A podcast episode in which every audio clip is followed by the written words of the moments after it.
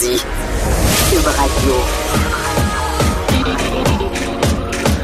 Cube Radio. Acteur majeur de la scène politique au Québec. Il analyse la politique et sépare les faits des rumeurs. Trudeau le midi. Bon midi, on est lundi, le 4 février 2019. Non, ce n'est plus Vincent Dessureau qui est là dans Trudeau le midi. C'est moi, Jonathan Trudeau, très content de vous retrouver après une, une petite semaine de vacances, une semaine qui a fait du bien. Bon, évidemment, euh, j'ai trouvé le moyen de revenir de vacances avec un gros rhume. Euh, comme quoi, lorsqu'on a des jeunes enfants qui fréquentent la garderie euh, ou l'école, on s'en sort pas, c'est immanquable. A l'impression qu'on passe notre vie malade. donc, je vais essayer de pas trop vous tousser ça dans les oreilles. Euh, la semaine dernière, belle semaine de vacances et tout, mais mon Dieu, mon Dieu, j'avais l'impression de, de, passer à côté de, de plein de choses. Euh, une semaine qui a été très, très riche, je trouve, au niveau euh, de, l'actualité. bon, certains éléments, et ça, c'est, quand on commente l'actualité, il faut faire avec. Hein. Quand on n'est pas là, quand ça se passe, ben des fois, on avait quelque chose à dire, mais c'est plus propice de le dire lorsqu'on revient. Par contre, il y a d'autres éléments qui collent dans l'actualité, donc euh, j'aurai l'occasion euh, d'y revenir. Aussi, on est lendemain de Super Bowl, c'était le Super Bowl hier. Avez-vous aimé votre Super Bowl? Moi, je l'ai euh, je l'ai bien aimé. J'ai trouvé ça fort agréable. Oui, c'est sûr, on aimerait ça. Un match offensif, un festival qui se termine dans les 30, 40, 45 points c'est pas ce qu'on a eu droit. C'était vraiment un match pour les amants de la défensive au football et c'était tellement, tellement savoureux de voir les Patriots de la Nouvelle-Angleterre remporter un, euh, sixième Super Bowl euh, sous euh, la gouverne de Bill Belichick. Et avec Tom Brady comme corps arrière. Et c'est tellement drôle, ça, de voir les gens qui détestent tellement les Patriots. Ils en viennent, tu sais, c'est viscéral. Et tous ceux qui aiment les Patriots sont des espèces de... De, de, de pas bons, des... comment ils appellent ça? Des bandwagon fans. Moi, ça, ça me fait rire. Il y a des gens qui disent Ah ouais, les Patriots sont plus là, vous l'écouterez plus. Avant les Patriots, vous l'écoutiez plus, vous, vous l'écoutiez pas autant. Puis ouais, puis est-ce que le but du sport n'est pas d'essayer de ratisser le plus large possible et d'aller chercher le plus d'adeptes possible? Donc moi, oui, effectivement, c'est Tom Brady qui m'a amené à, à, aimer les Patriots. C'est les succès des Patriots qui m'ont amené à apprécier cette équipe-là, à vouloir les suivre. Mais ça fait 10-12 ans que je les suis, qu'à chaque année, je prends pour cette équipe-là. Ils m'ont fait apprécier le football. Donc, vous devriez remercier les Patriots plutôt que de les haïr. Ils ont élargi le bassin, ils font en sorte que les gens s'intéressent davantage au football. S'il vous plaît, faites pas comme les groupes de musique. Là. sais, ceux là, qui sont des, puristes, là, qui aiment un groupe de musique jusqu'à temps qu'ils deviennent populaires. Ah, moi, ce groupe-là, je l'aimais, mais là, ils ont du ban trop commercial. J'ai vu des t-shirts d'eux au magasin, puis euh, arrêtez donc. Le, but, c'est que les gens aiment ça, que vous avez un produit, vous voulez qu'il soit partagé, qu'il soit populaire, et tant mieux s'il y a des gens qui embarquent pendant que la vague passe, qui était pas là, ben non, ils étaient pas là au début, ils ont pas vécu la traversée du dessert, mais tant, mieux. Et réjouissons-nous donc euh, des succès euh, des Patriots. Bref, on va en parler tantôt avec l'excellent Stéphane Cadorette, journaliste au Journal euh, de Québec, Journal de Montréal. Avant de parler d'actualité, j'avais envie de, de, de, de, vous raconter une ou deux petites anecdotes. Euh, bon, des fois, on, partage certains éléments de notre vie privée quand on, a l'opportunité d'avoir euh, un, porte-voix. D'autres fois, ben, c'est pas c'est pas pertinent de le faire, mais j'avais envie de vous parler du, timing dans la vie. Il s'est passé deux, trois trucs dans, dans, dans, mes vacances euh, qui, qui, font nous dire, mais c'est incroyable à quel point des fois le temps va euh, avoir de l'importance sur ce qui se passe dans notre vie, sur l'issue des choses. Vendredi, pas qu'il vienne passer, l'autre d'avant, euh, lorsque je vous ai quitté, lorsque j'ai dit bye à Vincent Dessureau, que je m'en allais en vacances et tout et tout, J'étais bien content. Euh, on devait partir, euh, prendre la route vers minuit et demi, une heure du matin pour se rendre à l'aéroport de Montréal. pour quatre heures, prendre l'avion à 7 heures le matin. Euh, ça faisait partie même du, du, plaisir qu'on avait bâti avec les enfants de dire on va se réveiller, vous allez vous réveiller en plein milieu de la nuit, vers minuit et demi, on va prendre la route et tout et tout. Et là, vendredi, en après-midi, ma jeune fille de 4 ans se met à avoir mal aux oreilles. Et elle venait tout juste de se rétablir de deux otites. Elle avait été bien maganée, j'en avais glissé un mot. Et là, ma blonde était à l'hôpital avec elle et euh, on n'apprendit pas qu'elle a encore deux grosses otites, deux grosses infections. Et l'ORL qui nous dit, ouais, mais là, euh, à 4 ans, deux otites comme ça, infectées de même, ne peut pas prendre l'avion. Fait que là, imaginez, là, vous planifiez un, voyage depuis des mois et des mois. Même ma blonde, je dirais que ça fait des années que dans sa tête, elle planifié ce voyage-là. Et à quelques heures du départ, tout balance. Et là, vous vous êtes pratiquement mis devant le fait accompli. Ouais, mais finalement, il n'y en aura pas de vacances. Là. La semaine de rêve à Disney, toute la préparation, le, le build-up, ça arrivera pas. Et là, on a proposé à ma blonde, étant donné que ma fille avait eu beaucoup d'otites, de lui installer des tubes. Ça, c'est miracle. Mon fils en avait eu quand il, euh, quand il était plus jeune. Bon, ça arrête vraiment tous les problèmes, mais c'est une chirurgie. Parce qu'un jeune enfant, euh, faut vraiment le faire sous anesthésie, il faut l'endormir. Ça prend 5-10 minutes, c'est très rapide, mais il reste que c'est une, anesthésie. Et là, ils ont offert de lui faire ça à 9 heures le soir. Alors, on a accepté. On a dit, bon, ben, OK, on va le faire. On verra comment il va aller en salle de réveil, puis on, décidera vraiment à la dernière seconde. Mais là, finalement, il y avait des opérations plus urgentes. Il y a des urgences qui sont arrivées. Donc, ma fille a été repoussée, repoussée.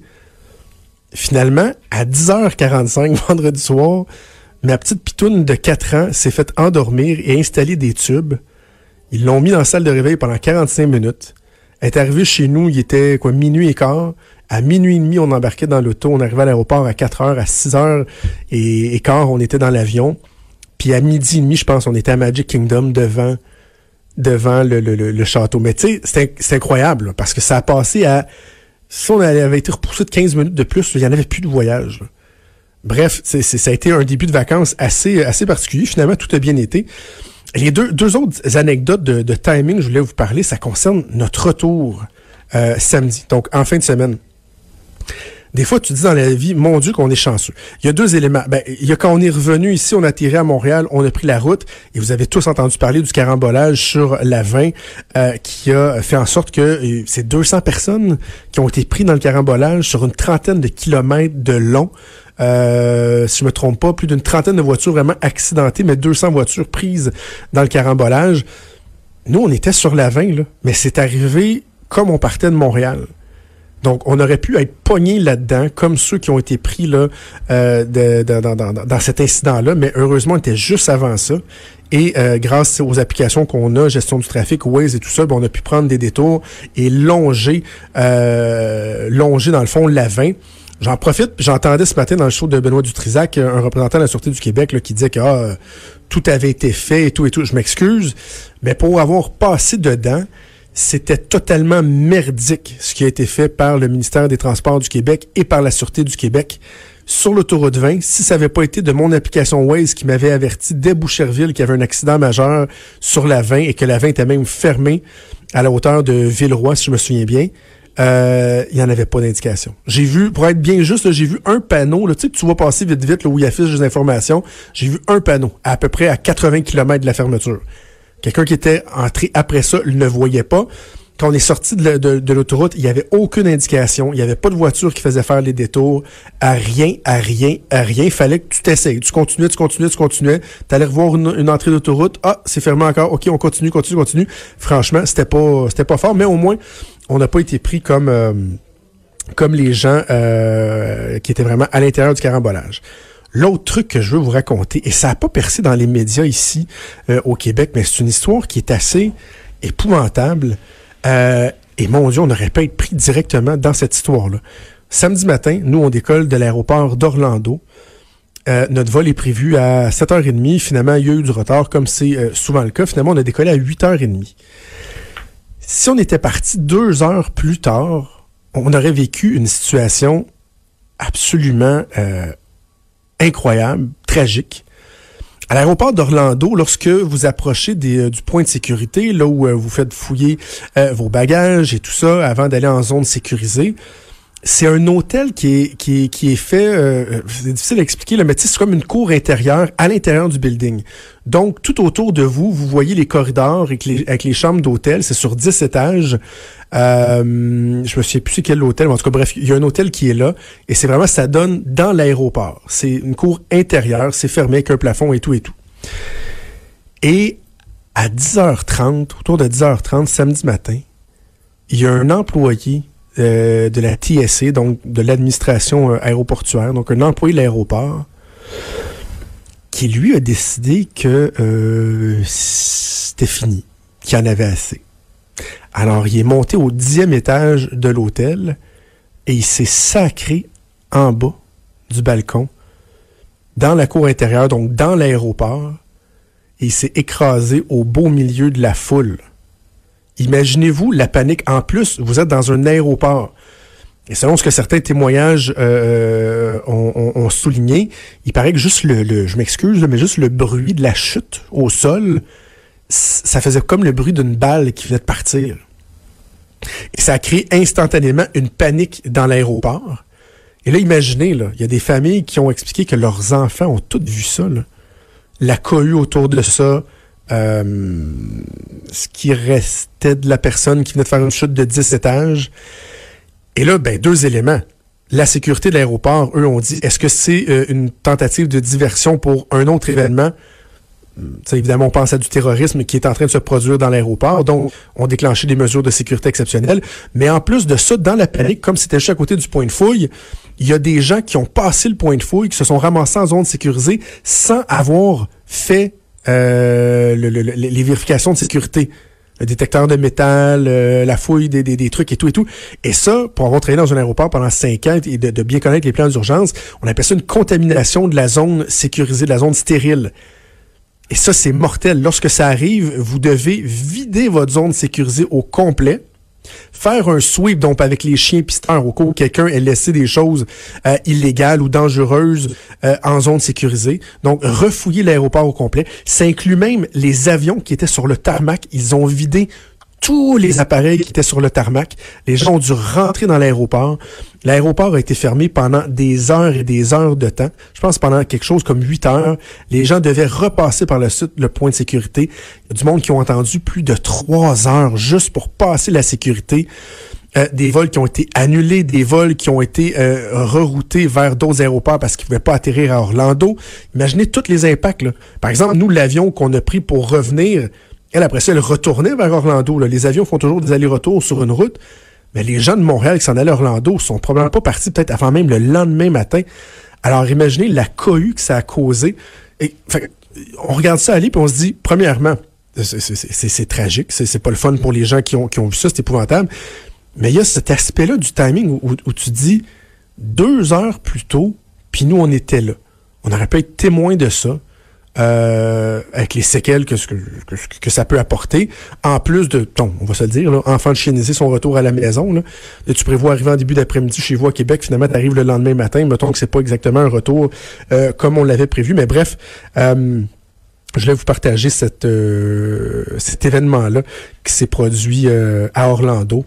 Quand même assez incroyable qu'une personne sente tellement le besoin d'en finir avec sa vie qu'elle se jette dans un parterre où il y a des gens. Euh, il me semble, tu dois être désespéré, mais à un moment donné, tu penses au mal que tu vas créer. en tout cas, euh, bref, on en sait très peu sur euh, ce qui a motivé cette personne-là. Alors voilà, je suis officiellement de retour de vacances, de retour aux affaires.